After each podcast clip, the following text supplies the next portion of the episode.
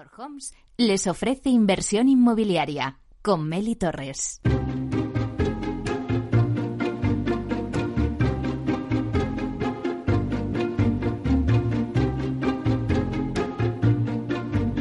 Inversión inmobiliaria con Meli Torres.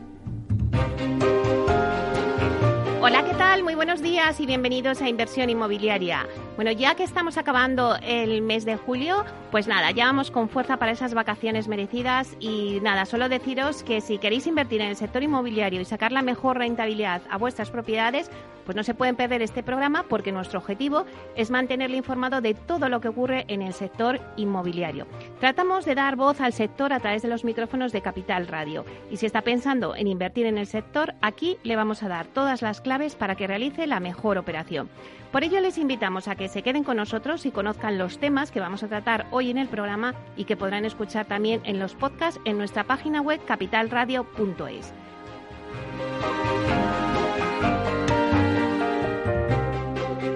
Bueno, pues como todos los jueves vamos a repasar la actualidad de la semana inmobiliaria con el portal inmobiliario Idealista y Tinsa nos dará el dato inmobiliario del día.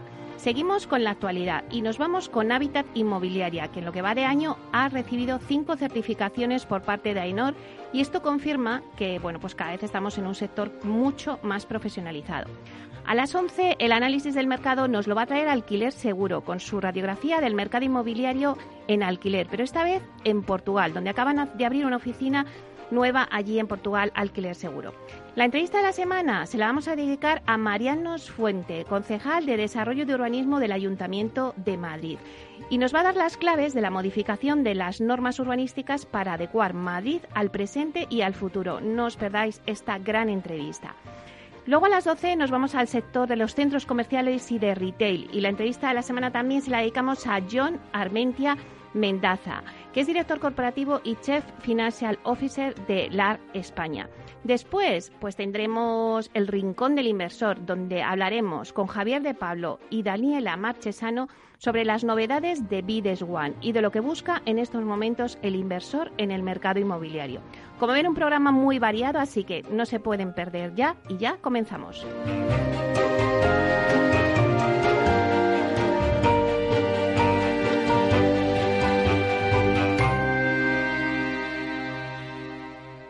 Idealista te ofrece la noticia de la semana.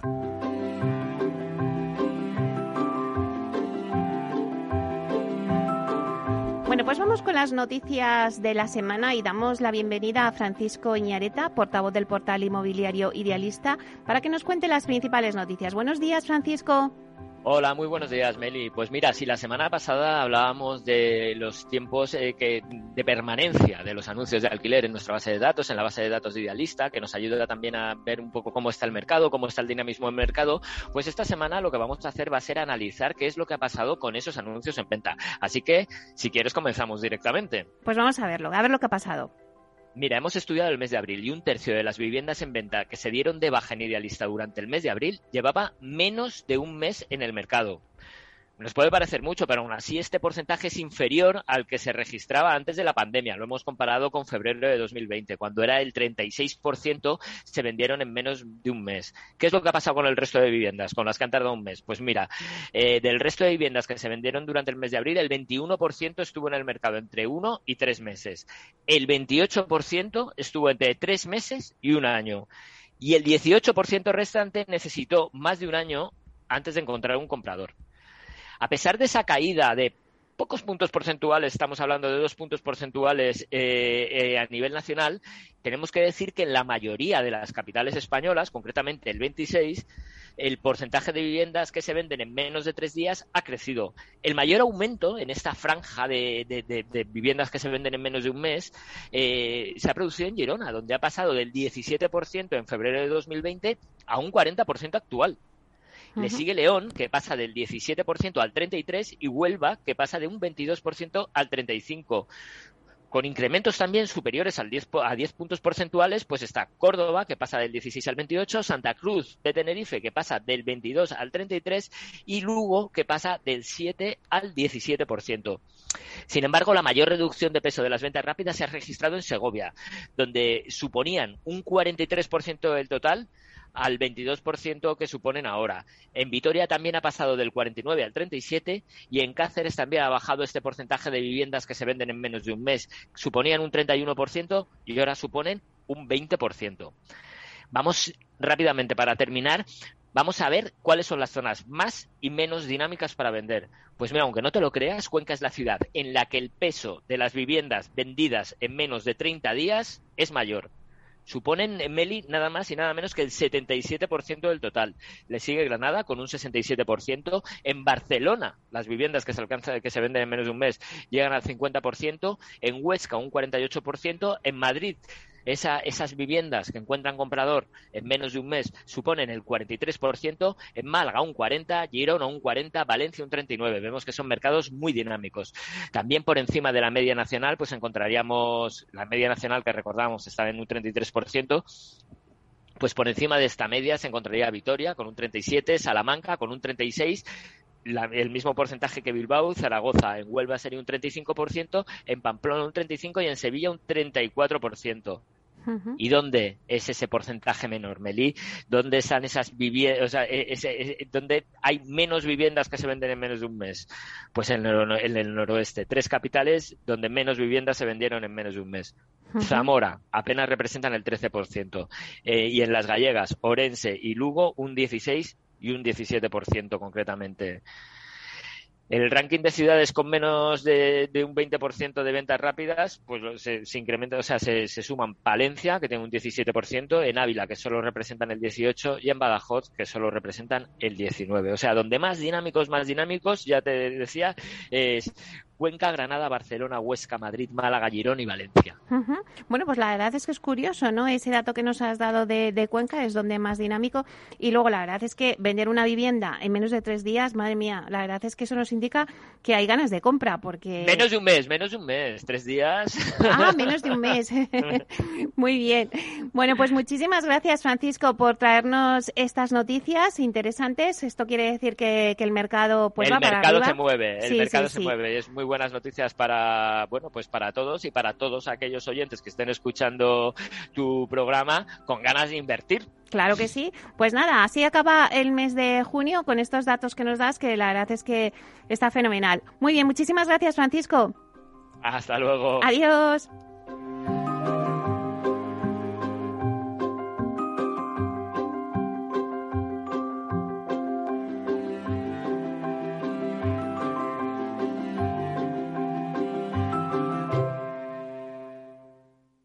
El dato del día con Tinsa.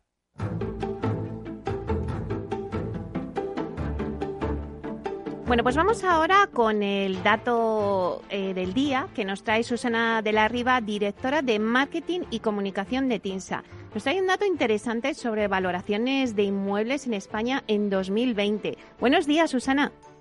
Hola, Meli, ¿qué tal? Buenos días. Bueno, esperándote a ver qué dato nos traes hoy, que me parece un dato interesante. Sí, hoy vamos a cambiar un poco, un poco la orientación. ¿no? Como sabes, en esta sección analizamos el mercado residencial desde una perspectiva diferente cada semana.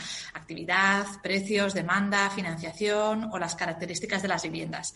Hoy voy a poner el foco en una dimensión que en TINSA conocemos muy bien, la valoración inmobiliaria. Y el dato que te traigo hoy es 990.000 valoraciones de inmuebles realizadas en España en 2020, según los datos que maneja la Asociación Española de Análisis de Valor, AEV. Los 21 integrantes de esta asociación, entre los que se encuentra TINSA, representan el 85% del mercado de la tasación en España. Esas 990.000 valoraciones suponen un descenso del 10% respecto al año anterior, como consecuencia, es evidente, del freno que supuso el confinamiento y la menor actividad derivada de la situación económica y restricciones de movilidad posteriores. La razón de, ser de una valoración es determinar el valor de un inmueble en un momento determinado, o más concretamente, emitir una opinión fundamentada sobre el valor de dicho bien. Si ponemos la, perdona, la lupa sobre ese dato nacional de 990.000 valoraciones encontramos que la gran mayoría, 610.000, son viviendas. Y dentro de este grupo, 190.000, es decir, un 31% de todo el global de viviendas, fueron de inmuebles unifamiliares. El segundo activo en importancia fueron los terrenos, con 100.000 valoraciones en 2020, seguido de los edificios completos y posteriormente de inmuebles con otros usos, industrial, oficinas y locales comerciales. ¿Y dónde se concentra la actividad de valoración? Pues mira, las ciudades de Madrid y Barcelona suman el 8% del total de valoraciones realizadas. El 28% de toda la actividad tasadora se localiza en municipios de más de 100.000 habitantes. Y si lo miramos por comunidades autónomas, Madrid, Cataluña, Valencia y Andalucía concentran el 63% del total. En este punto me vas a permitir, Meli, hacer un pequeño paréntesis para contextualizar dónde está TINSA dentro de este escenario. Claro. TINSA es, hay veces que se pierde un poco el, foco, ¿no? TINSA es la mayor empresa del sector en España, con una cuota de mercado que supera el 25%. Realizó más de 250.000 valoraciones en 2020, de las que 190.000 fueron viviendas, casi un tercio de todas las que se hicieron en el país. En términos de facturación, la cuota de TINSA alcanza el 26,5%, prácticamente lo mismo que sus tres inmediatos competidores. Este liderazgo es lo que explica que la información generada por la compañía sea considerada representativa de lo que ocurre en el mercado. Y dicho esto, continúo con nuestro dato. Las principales. Eh, eh, los principales solicitantes de tasaciones en, España son los bancos, seguidos del grupo de las personas físicas y jurídicas y a continuación de las sociedades de gestión de activos inmobiliarios. Entre los solicitantes también encontramos a las entidades aseguradoras, porque es importante aclarar que cuando hablamos de, ese casi millón de valoraciones que se hicieron en España en 2020, no solo nos estamos refiriendo a tasaciones para garantía hipotecaria, que son las valoraciones más conocidas por el gran público. En esa, en esa gran bolsa entrarían también las valoraciones que solicitan fondos de pensiones, aseguradoras y fondos inmobiliarios para calcular el valor de sus patrimonios o las valoraciones con finalidad contable que, perdona, de, eh, los, decía, los, activos o las valoraciones con finalidad contable de los activos que las entidades financieras tienen en sus balances y de productos financieros como títulos y cédulas hipotecarias, por ejemplo. Como ves, Meli, son variados los ámbitos en los que las empresas de tasación aportan seguridad y garantía. Son un pilar fundamental para la estabilidad del sistema financiero y, por tanto, de la economía en general. El número de valoraciones realizadas en este primer trimestre del año por los asociados de EV aumentó más de un 10% respecto a las del mismo periodo del año anterior. Así que confiamos en que en 2021 superaremos esa cota del millón de valoraciones en España. Bueno, la verdad es que es un dato interesante esas 900.000 valoraciones de inmuebles en España en 2020 y que se supere el millón en 2021. Y luego también es interesante que el porcentaje mayor de valoraciones, pues al final se lo lleva la vivienda, ¿no? Así que es un dato muy interesante, Susana. Nos ha encantado. Pues nada, me alegro mucho y nada, la semana que viene hablamos otra vez, Meli. Muy bien, pues la próxima semana más datos. Hasta pronto. Un abrazo, adiós.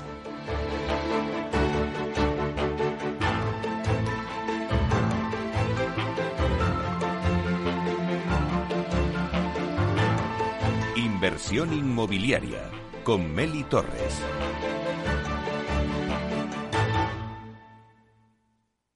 Tecnología propia, rigor técnico y una potente base de datos son el punto de partida del asesoramiento independiente que TINSA presta a todo tipo de inversores en real estate. Conoce en la web tinsa.es cómo podemos ayudarte a rentabilizar tu inversión a través de estudios de mercado, valoración RICS, AVM de grandes carteras o consultoría fiscal, entre otros servicios. TINSA, valor de confianza.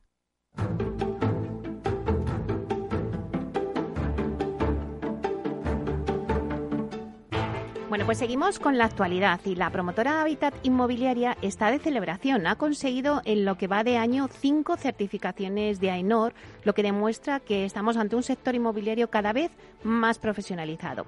Por poner un poco en situación al oyente, Habitat Inmobiliaria, compañía que está presidida por Juan María Nin y está dirigida por José Carlos Sad. Tiene en la actualidad 40 promociones y cerca de 4.000 viviendas en comercialización en distintos puntos del ámbito nacional. La innovación, el diseño y la sostenibilidad están presentes en todas las áreas de la compañía y en las diferentes fases del desarrollo de las promociones, lo que se traduce en unas viviendas de calidad y eficientes energéticamente al tiempo que también las hace confortables y acogedoras para sus usuarios. Bueno, pues en este punto es en el que nos vamos a centrar hoy, ya que Habitat Inmobiliaria ha recibido tres certificaciones en las áreas de calidad, medio ambiente y seguridad por AENOR, además de otras dos certificaciones, una por su papel referente en el sector en la implantación de medidas para la prevención y detención de delitos y riesgos penales y otra que avala la protección de la información y los datos dentro de la compañía. Bueno, en total, como hemos dicho, Habitat Inmobiliaria ha obtenido cinco certificaciones de AENOR en lo que va de año 2021. Para hablar de todo ello, contamos hoy con Juan Antonio Luque, que es director de calidad, medio ambiente y PRL en Habitat Inmobiliaria. Buenos días, Juan Antonio. Buenos días, ¿qué tal? Bueno, pues eh, hemos puesto un poquito en situación al oyente porque es significativo que una promotora en tan poquito tiempo haya eh, conseguido pues estas cinco eh, certificaciones.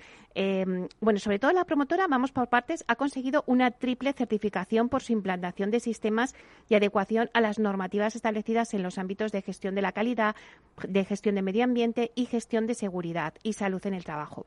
¿Qué supone para Habitat tener esta triple certificación? Bueno, pues para nosotros esta triple certificación un poco lo que demuestra es la gran labor que estábamos realizando ¿no? en estos ámbitos de gestión. Es realmente un reconocimiento al buen trabajo hecho, a un trabajo que además pues es colectivo de toda la organización. ¿no? Somos una empresa que realmente estamos muy centrada en hacer las cosas bien. Siempre decimos que no queremos ser los más grandes, pero sí los mejores, ¿no? Y, realmente yo digo siempre que estas certificaciones han venido a nosotros más que nosotros ir a buscarlas, porque realmente la sistematización de los procesos, la continua mejora de los mismos, el diseño de las viviendas con unos elevados estándares de calidad y siempre con criterios sostenibles, o el asegurar unas condiciones de trabajo seguras y saludables, pues siempre han sido una prioridad para Habitat. Y entonces, en este sentido, pues lo que han hecho estos certificados es darnos ese reconocimiento, ¿no? Que una entidad tan tan distinguida como ENOR, pues, pues nos ha concedido. Y sí que es verdad, además, que, bueno, pues suponen un, espaldarazo, ¿no? Un refuerzo en este compromiso y también, hombre, una, un aval de un tercero mm, a este trabajo, ¿no? Bien hecho, ¿no? Que estamos realizando en la compañía desde hace tiempo. claro que sí. Y Juan Antonio, cuéntanos un poquito qué reconocen cada uno de estas tres certificados. Bueno, vamos, vamos a ver si soy capaz de, hacerlo en, en, poquito tiempo y rápido. Pero mira, si quieres empezamos por, por la norma ISO 14000, que es la norma que avala bueno, nuestra gestión ambiental ¿no? y la preocupación que tenemos por, por la protección del entorno. Aquí eh, hay dos ámbitos fundamentales. Eh, por un lado, el producto que desarrollamos, ¿no? que son las viviendas, donde tenemos una preocupación por las cuestiones, sobre todo de eficiencia energética, para tener un impacto mínimo en, nuestro entorno. Y esto al final se consigue pues diseñando edificios que sean sostenibles. ¿Y cómo hacemos un poco esto? Pues bueno, en primer lugar porque tenemos un equipo extraordinario de innovación y producto, ¿no? que está continuamente estudiando y analizando las nuevas soluciones constructivas, los nuevos materiales para poderlos incorporar en los edificios. En este sentido, hemos desarrollado una guía verde eh, que sigue un poco los criterios de los edificios de energía casi nula y que nos permite el desarrollo de viviendas que sean eficientes y sostenibles. Entonces, mm, por, decirte cosas concretas, ¿no? que la gente pueda entender hmm. que incorporamos en nuestros edificios para hacer que estas viviendas cumplan estos criterios de sostenibilidad. Pues, por ejemplo, damos preferencia a los sistemas de aislamiento por el exterior tipo SATE, que son mucho más eficaces eh, térmicamente, fomentamos el uso de, la aerotermia como fuente de energía, priorizamos el uso de instalaciones colectivas frente a las particulares porque tienen mucho mejor rendimiento, incorporamos recuperadores de calor, utilizamos grifos de arranque en frío, la iluminación LED en todas las zonas comunes de, los edificios, electrodomésticos con certificación mínima A, etcétera. Es decir, hay una serie de medidas que incorporamos en todos nuestros edificios y que bueno pues nos permiten eh, nos permiten pues eh, que la incidencia que tenemos en el entorno sea mucho mejor y además tienen un valor añadido para los clientes, que es muy importante, un valor añadido en cuanto a confort y en cuanto también a economía. Un sistema más eficiente supone menos recursos, eh, menos consumo, menos importe de esos consumos. ¿no? Y luego también es verdad que a nivel medioambiental, pues nosotros desarrollamos nuestra actividad en unos centros de trabajo que son nuestras oficinas, que evidentemente tienen mucho menos impacto que, el que los edificios que desarrollamos, pero que también tienen una cierta relevancia. Y ahí un poco lo que hacemos es pues implantar una serie de buenas prácticas que nos permiten también pues eh, demostrar ese compromiso ambiental. ¿Qué buenas prácticas pueden ser? Pues por ejemplo, la iluminación siempre 100% LED, el uso eficiente de la climatización, el apagado automático de luces, la segregación y la adecuada gestión pues del papel, de las pilas, de los tones, de los pocos residuos que se generan en una oficina, el uso de papel reciclado en las, en las impresoras. Por ejemplo, también tenemos otra actividad que es el fomento del transporte público frente al privado y esto lo hacemos pues incorporando en nuestro plan de retribución flexible eh, la tarjeta de transportes, de tal forma que a los, a los empleados pues les es más económico aún viajar en transporte público, etcétera. Es decir, una serie de medidas que nos permiten pues eh, afianzar nuestro compromiso medioambiental. Luego tenemos otra norma en la que estamos certificados, que es la ISO 45001. Esta norma lo que hace es reconocer nuestra labor en la materia de seguridad y salud. Eh, y ahí nuestro claro compromiso es reducir la siniestralidad laboral. ¿Cómo logramos esto? Pues bueno, evidentemente nosotros tenemos unos centros de trabajo que son unas oficinas que ciertamente desde el punto de vista de la seguridad no es lo más conflictivo de, o no es el negocio más conflictivo, al final es un uso administrativo, pero bueno, aún así sí tenemos implantadas una serie de, actuaciones que nos ayudan a mejorarlo. Tenemos eh, un grupo de consulta y participación con los trabajadores donde estos nos transmiten sus inquietudes y sus propuestas y las damos traslado luego a nuestros sistemas.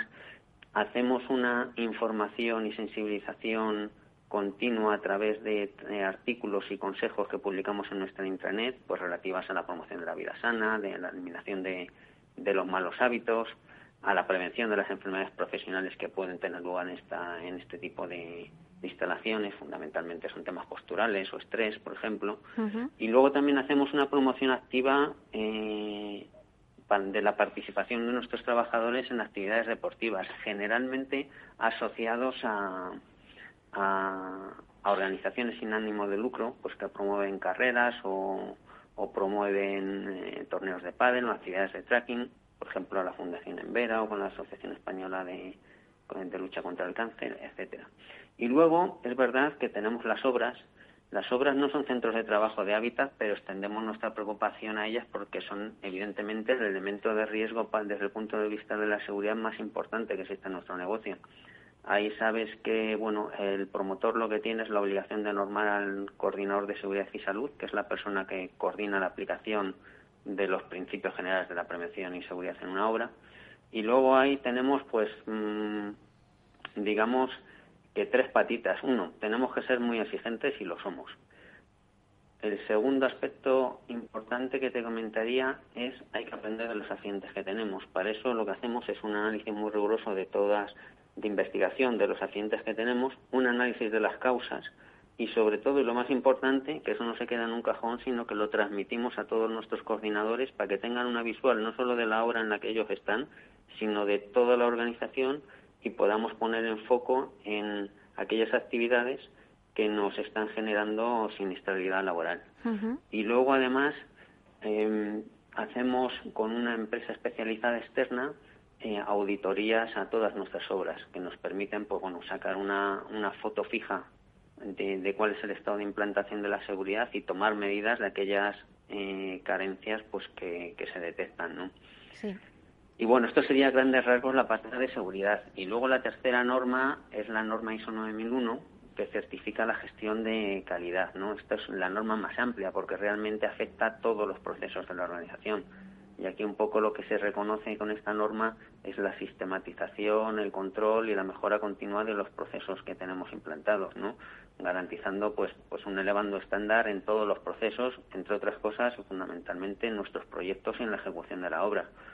Por ejemplo, mira, en las obras tenemos desarrollado o tenemos implantado la ejecución de un piso técnico. Este piso técnico es una vivienda que terminamos completamente y la tenemos terminada aproximadamente, no, no, riguroso, eh, cuando finalizamos la estructura, es decir, muchísimos meses antes de que entregamos la promoción. Y esto lo que nos permite es una detección temprana de posibles problemas que se puedan dar y, las medidas necesarias para que en el resto de, viviendas a la promoción pues no, no sucedan. ¿no? Tenemos también implantado, por ejemplo, un control de, y unas pruebas de funcionamiento al 100% de las instalaciones sin ningún tipo de, de muestreo, un muestreo total. ¿no? Entonces, bueno. Luego esta norma también tiene más vertientes. Tiene también una vertiente que es eh, un enfoque claro hacia la satisfacción de los clientes, ¿no? Y ahí, bueno, pues eh, está claro que tiene que haber una orientación al cliente de toda la organización aunque obviamente luego hay un departamento de atención al cliente que es un poco la, en el punta de lanza en este sentido. Y luego, pues más vertientes de esta norma, que ya te digo que es muy amplia, pues es también la satisfacción de nuestros colaboradores. Ya siempre un poco eh, lo que tratamos de establecer es una relación win-win y siempre pensando en largo plazo, no en una colaboración puntual, sino en mantener este, este compromiso con ellos a lo largo del tiempo. Es decir, al final hay que verlos y así lo hacemos como, como aliados, ¿no? como partners nuestros. Y esto es un poco a grandes rasgos, un poco hablándolo deprisa, pero porque son, son más complejas, ¿no? que tienen además muchísimo, muchísimo, muchísimo contenido. Bueno, pero Juan Antonio, nos queda claro por qué eh, habéis conseguido esa triple certificación con todas esas gestiones que lleváis a cabo. Si quieres ya brevemente, eh, coméntanos un poquito porque luego os han hecho otras dos certificaciones. Eh, cuéntanos brevemente. Sí, otras dos certificaciones, una es la de la norma 19.601 y aquí lo, lo que se demuestra, esto estamos muy orgullosos porque además somos completamente pioneros en el sector en, en, la certificación de esta norma y aquí lo que se demuestra es un compromiso a todos los niveles con una cultura empresarial de ética y de integridad, ¿no?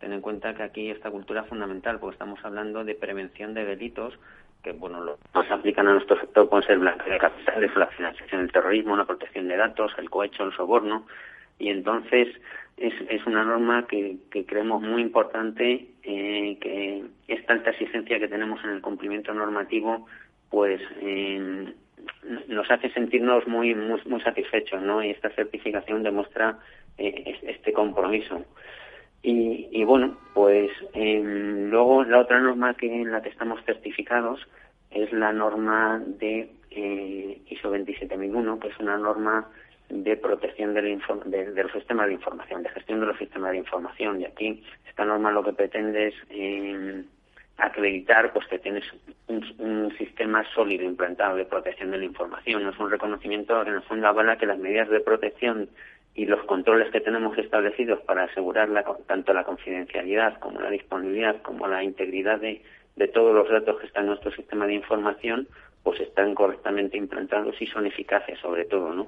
Ten en cuenta que esto hoy en día es fundamental. Hemos pasado de, de una época en la que la información es completamente digital y los sistemas digitales eh, son mucho más eh, manipulables y atacables que, que, los sistemas que teníamos hace 30 años o 40 donde toda la información estaba en papel. Bueno, pues al final eh, el reconocimiento de estos certificados, Juan Antonio, pues lo que pone en manifiesto es que hablamos de que el sector eh, inmobiliario está muchísimo más profesionalizado, nada tiene que ver con el sector inmobiliario de hace años y Habitat se ha convertido en un referente en el sector. Así que eh, te damos las gracias por contarnos vuestras certificaciones eh, y bueno, pues eh, solamente pues deciros que felicidades. Pues muchísimas gracias a ti y encantado de haberte atendido. Muchísimas gracias, Juan Antonio Luque, director de Calidad, Medio Ambiente y Prevención de Riesgos Laborales en Hábitat Inmobiliaria.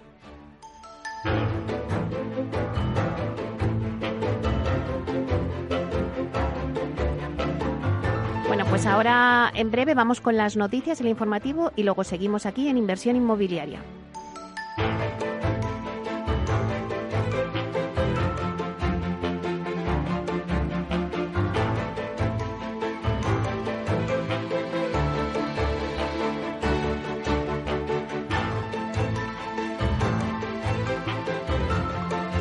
Inmobiliaria con Meli Torres.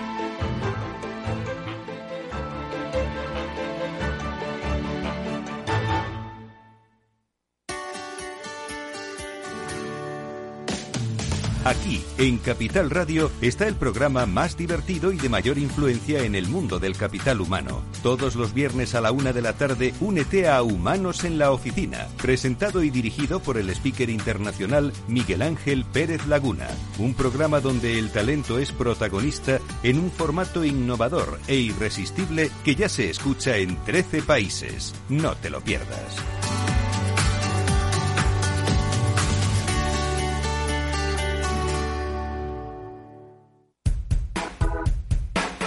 Desde Movilidad sobre Ruedas, este verano te pedimos que tengas mucho cuidado en tus viajes. Mucho cuidado con la carretera y respetar las medidas sanitarias. En septiembre seguimos todos juntos trabajando y aprendiendo en este apasionante camino de la movilidad. ¡Feliz verano! Movilidad sobre ruedas con Chimo Ortega.